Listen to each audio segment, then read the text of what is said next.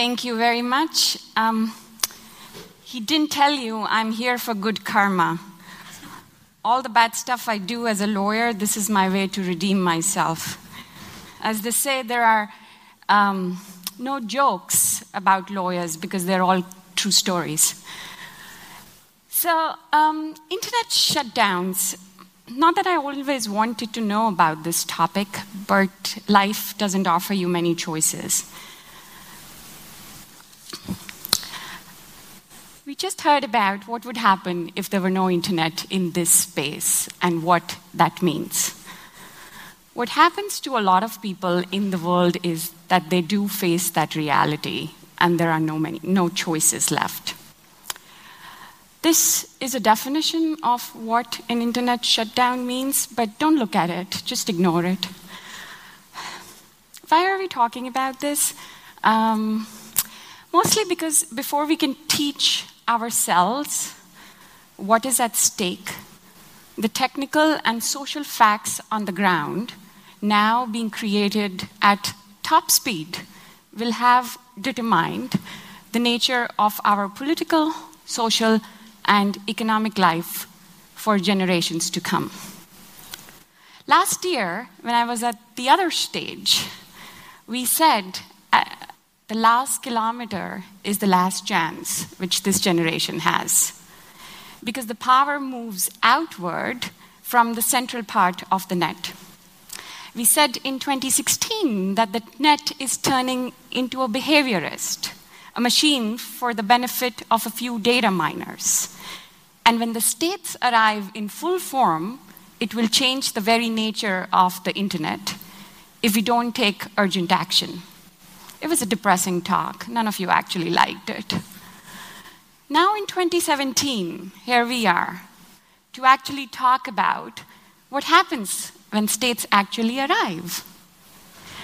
What they do now when they arrive, the states, the governments, those traditionally in power, those who have now learned how to use the internet for their own uses, what do they do now?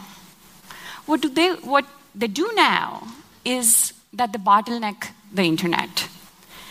And they do this in part because power of the internet is so great and because the flexibility, the mutability of the net is so great. For many years, states relied on a scalpel approach, censoring a few websites here and there sometimes in name of copyright infringement, sometimes for defamation.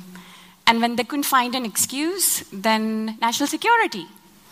A phrase not defined anywhere in many jurisdictions, but comes to rescue when you don't have any excuse. Everything is justified for national security. Not that there are not any valid concerns, and there are valid natu- uh, national security concerns, but not assertion of exigent circumstances all the time. Now, as time passes, everyone learns new tricks, and so did the states. It was too burdensome five websites here, 12 websites there. Let's shut this down, let's shut that down. But once they figured it out, that why bother when you can just kill the entire net? Why do you bother actually with all this scalpel approach? So you see blackouts, kill switches, social media clampdowns.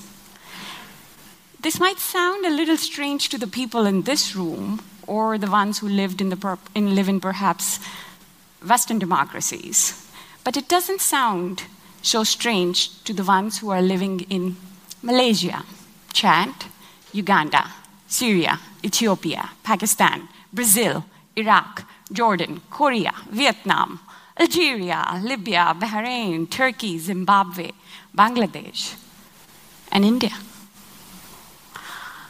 Now let's look at the slide.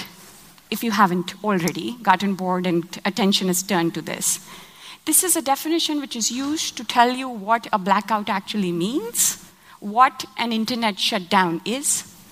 It's an intentional disruption of internet or electronic communications, rendering them inaccessible or effectively use, unusable for a specific population or within a location, often to exert control over the flow of information. When I was trying to do this presentation, I wanted to show you a website, a live thing.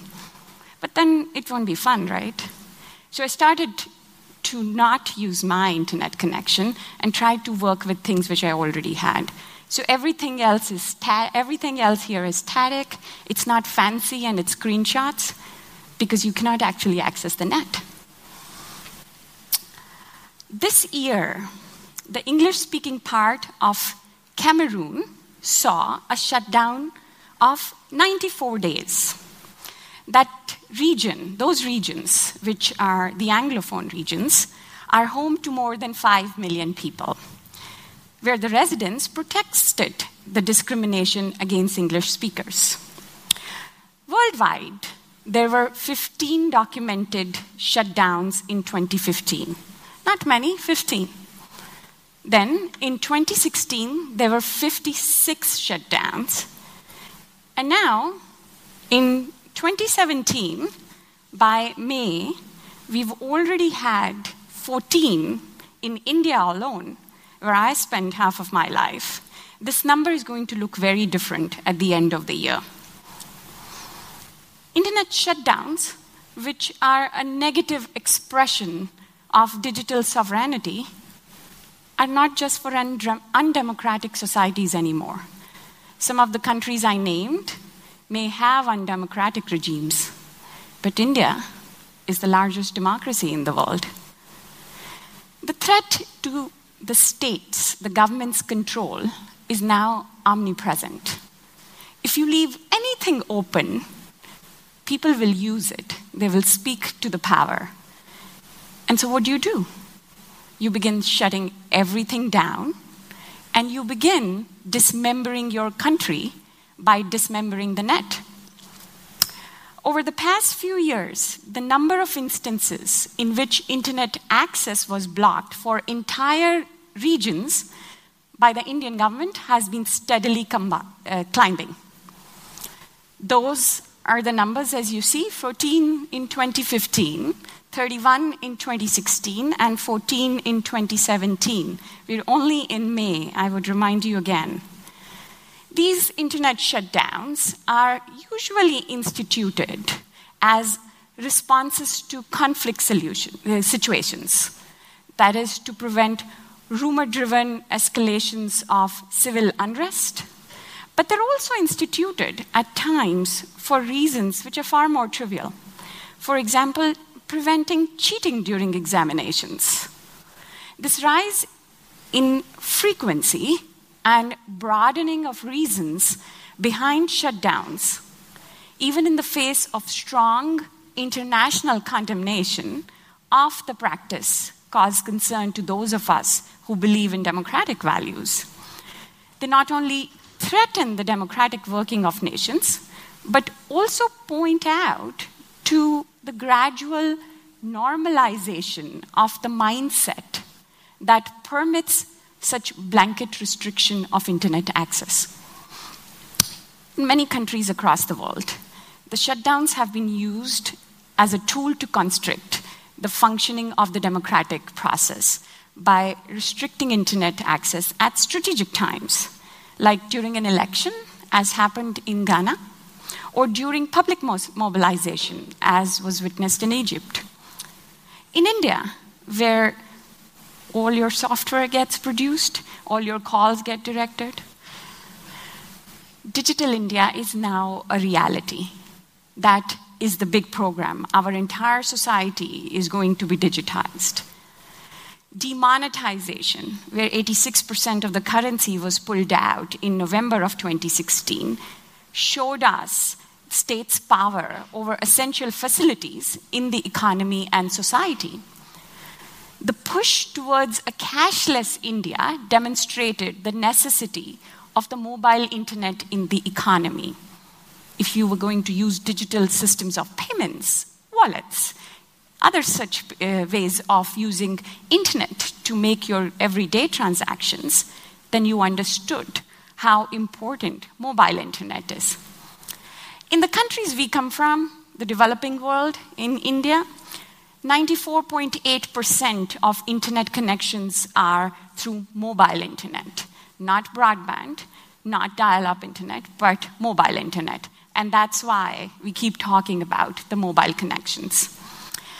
What happens then is family life and human relations in business processes, both within and between firms, are now dependent on the availability of digital communications, which is why the increasing spread of government imposed internet shutdowns throughout the country is a matter of concern. These restrictions can cancel people's civil liberties imperil livelihoods, and cost businesses their ability to function. This slide is by my organization called Software Freedom Law Center India. SFLC.in maintains this dynamic internet shutdown tracker. This is the map of India. And this tells you how many shutdowns have happened in each region. And it also tells you the details about the numbers. If you click on a particular state, it will actually tell you the details, what happened when.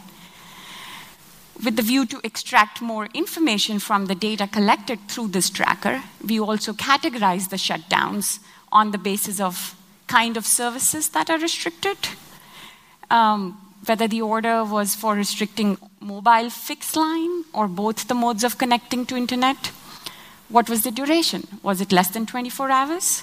More than 72 hours? How long was the internet shutdown instituted for?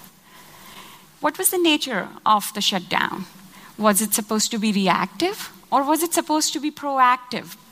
Was it post an occurrence? What really happened?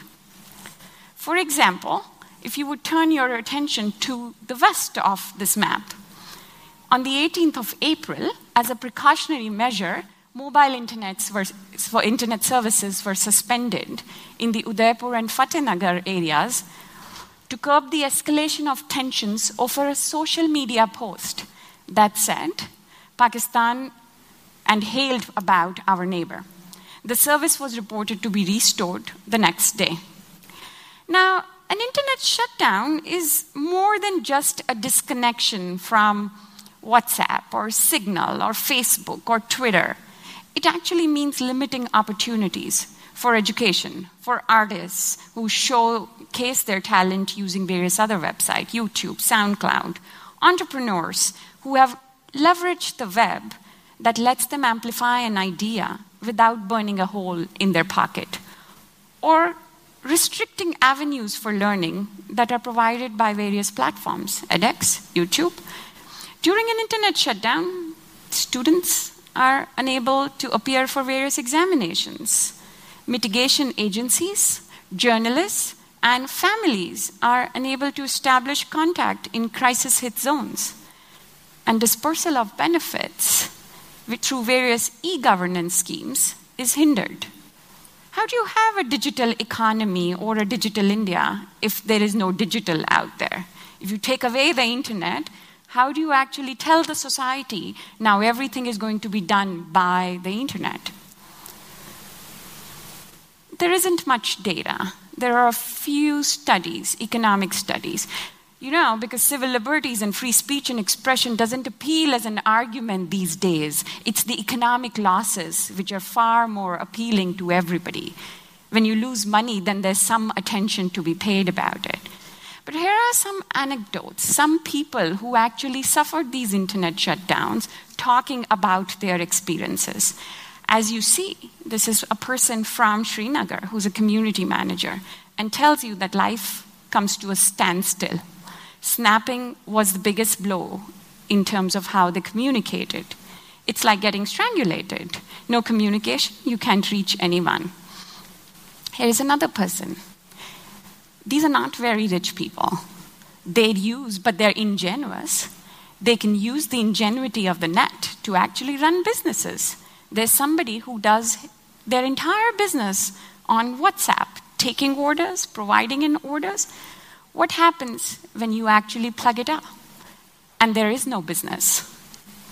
What happens to surgeons? when they tell you that most hospitals are now going to be hosting their databases on servers online, various life saving drugs and surgical instruments are shipped across the world, ordering, making payments, and subsequent tracking of the shipment, or to just access patients' information. What do you do? Then they improvise a contingency plan because there isn't much option out there. What happens to somebody who thinks that the fintech revolution in the country is going to be an example and then is suddenly faced by this complete blackout or shutdown? There are definitely justifications. Justifications are easy to find. Law is not always just, and justice is not only found in legal terms. Yeah, that is coming from a lawyer. The legal justifications offered for shutdowns, including the prevention of unlawful assembly, an often used excuse, are far too narrow to sustain any measure with this breadth of undesired social consequences. Exigent circumstances may make it reasonable in some constitutional orders, this definitely do in my constitutional order to prohibit certain forms of speech. But a routine assertion of urgency, every day an emergency, is not sufficient justification for limiting all communications across the economic, educational, and private lives of tens of millions of citizens. Just to give you an idea, the state of Jammu and Kashmir has 13 million people. That's a small number compared to Indian standards, but it is 13 million people. Another justification is that it's done to prevent the circulation of rumors. Haven't rumors been propagated by word of mouth since long before the printing of newspapers, let alone the adoption of internet? But that's an often used excuse. What what happens when a shutdown really occurs? There is some data on the economic loss. Mr. Darrell West in 2016 released a report. It only captures data from some part of 2015 up to June 30th of 2016. He examined 81 short term shutdowns in 19 countries and their impact on the gross domestic product of those nations. Based upon the analysis, he found that between July 1, 2015 and June 30th, 2016, the internet shutdowns caused at least 2.4 billion US dollars loss in GDP globally. He also told us that 968 million, that's almost close to uh, over 45% of those losses, were in India, 968 million. That's, and he works at the Brookings Institution. That's where the report is coming from. When we talk to a lot of people who actually suffer this, these, there are young entrepreneurs. We spoke to somebody who's a 26 year old CEO of an e commerce platform that takes handicrafts from uh, handicrafts from workmen and then puts it on e commerce platforms. What happens to his business when the internet is shut down? Now, what he has become is part of this collective punishment system of shutting down the economy for Indian national security purposes.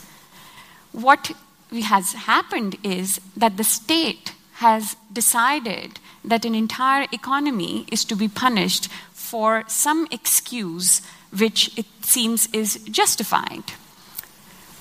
What do these shutdowns actually do? They turn the net from a unifying structure in the society into a differentiating structure in the society. And it differentiates in two ways. It differentiates it territorially, as in one region does not have internet connections. But it also differentiates societies by education levels. When the little sultan breaks Wikipedia, It's really like turning off the educational system, like purging the universities, which also the little Sultan is doing. So, what is really happening is that the government operates an active ignorance policy and a collective punishment policy. Some people must remain ignorant because right to know and free flow of information is going to become the biggest threat to those who are in power. So let's just stop the proliferation of information and impose a punishment to all of those who may or may not have any political ideas, like the CEO I was talking about, or a small entrepreneur in an economy, for justifications which can only be justified to, for a limited period of time and not as an exurgent circumstance forever. This is what we talked about in 2016. This is the internet we do not want. This is the internet which we now have. Yesterday, Mozilla was holding an internet health clinic. They gave us these emojis to pick up how was I feeling about the internet. I couldn't make up my mind because one day I felt like this, the other day I felt sad, the other day I felt very excited.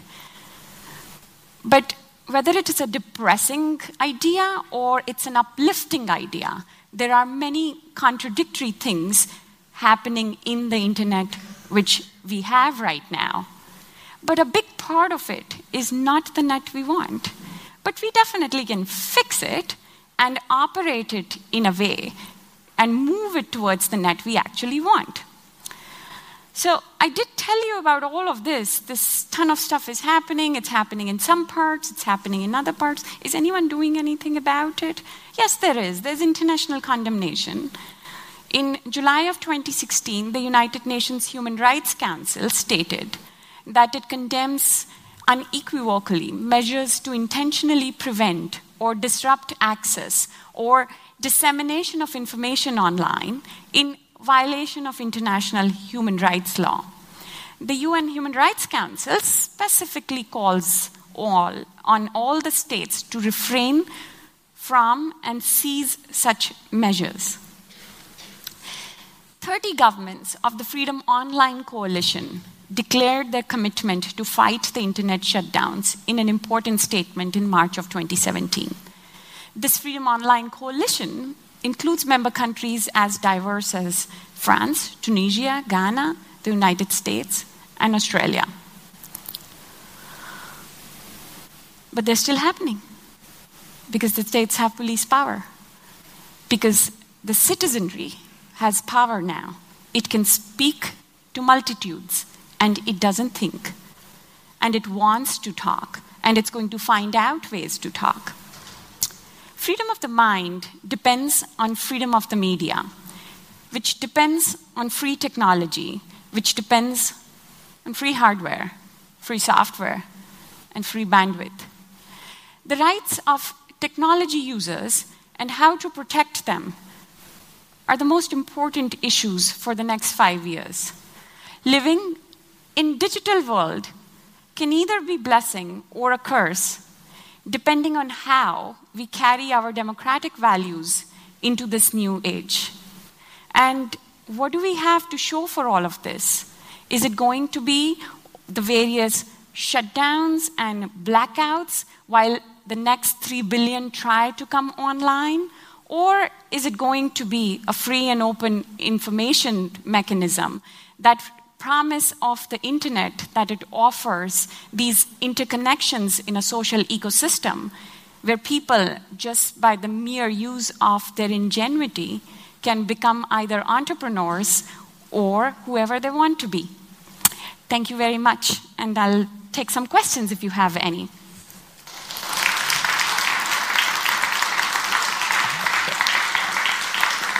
I'm going to give you the mic, but I'm going to hold the mic, so you have to be very, very short in the way you ask.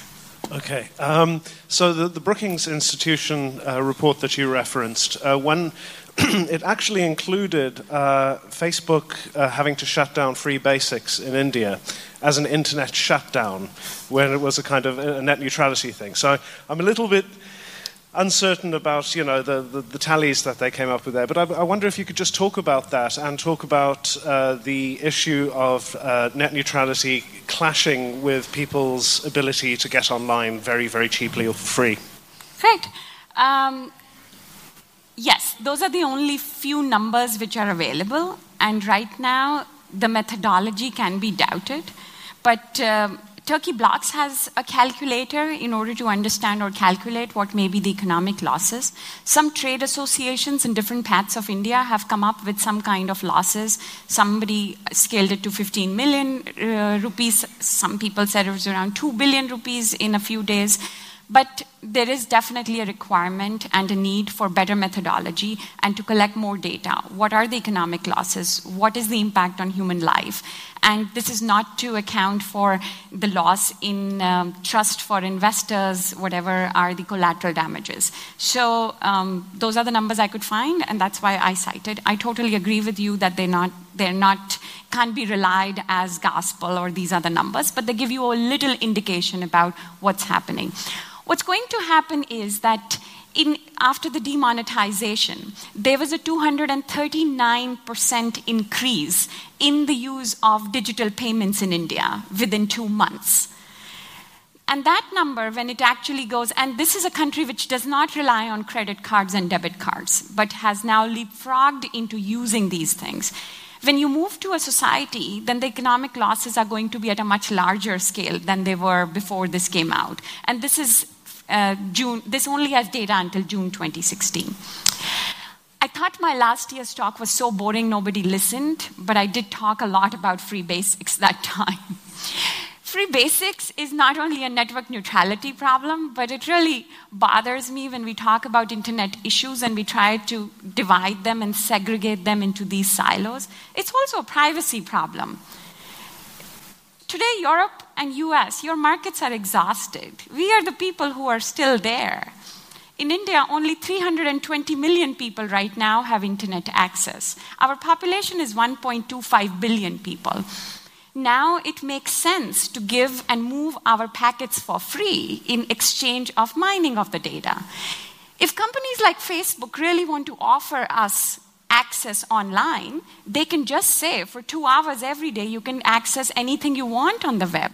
Why do they say I can only get free internet through an app which will be gate kept by Facebook? There's only one reason in exchange of my data, which is how the business model is sustained, that's what I'm getting. So, what we don't want is this charity, in the name of charity, this deal where we actually sell all our data. All we are asking was, or at least our regulator, and in India, the people said, No, we don't want that deal. Thank you very much. We will just get our own deal in some other way. Because this also as- assumes that users of internet are merely consumers, as if internet was a shopping mall on the highway where we only shopped, as if we never created anything, as if we were not supposed to have all ports all the time open for everybody, but it was only that I'm going to consume what's being beamed at me by one person who's going to curate my newsfeed. And that's why it's not just a, just a question of either network neutrality or about access, but these are intertwined issues. I hear what you're saying that the Brookings report actually took that into account, and I may have different disagreements or agreements about it, but all I'm saying is this, these losses are going to increase. So, as a friend of mine would say, you're stuck between a Kafkaesque novel and a catch 22. You do not know where to go. I am very, very sorry. I have to quit the Q&A phase because we don't have enough time anymore. I'm very sorry. Last question. Uh, don't you think that there is a contradiction between uh, internet privacy and at the same time if you consider that as a public good? And the second thing, I didn't understand what do you mean by little sultan? Maybe you can describe that. well, we've seen what's happening in Turkey and we saw what uh, President Erdogan did with Wikipedia and what's happening in universities. All I'm saying is it's not always a complete blackout or shutdown, it could be parts of the internet. When Wikipedia is shut down, you're actually depriving a big part of the society about how they get educated themselves. I think that's one website where I spend a lot of my time when I do not know an- anything, and I do not have to feel guilty about the fact that there is a place I can go to and learn. I think we're living in a time when facts itself, facts themselves have become a little dangerous. And when crowdsourced factual websites like Wikipedia are shut down for some reason in a country, then it also tells you that the authorities are imposing a policy of ignorance on their population. And that's what I meant. And the, the first part about, um, sorry, I did not understand the question where you said there's um, uh, between privacy and public good. Um, I, I, we can have a longer discussion whether you're talking about public good as an economic concept or you're talking about is that a utility or privacy but I think they're going to give me indications to wrap this up, but I will come back again. Thank you for your patience, and thank you very much.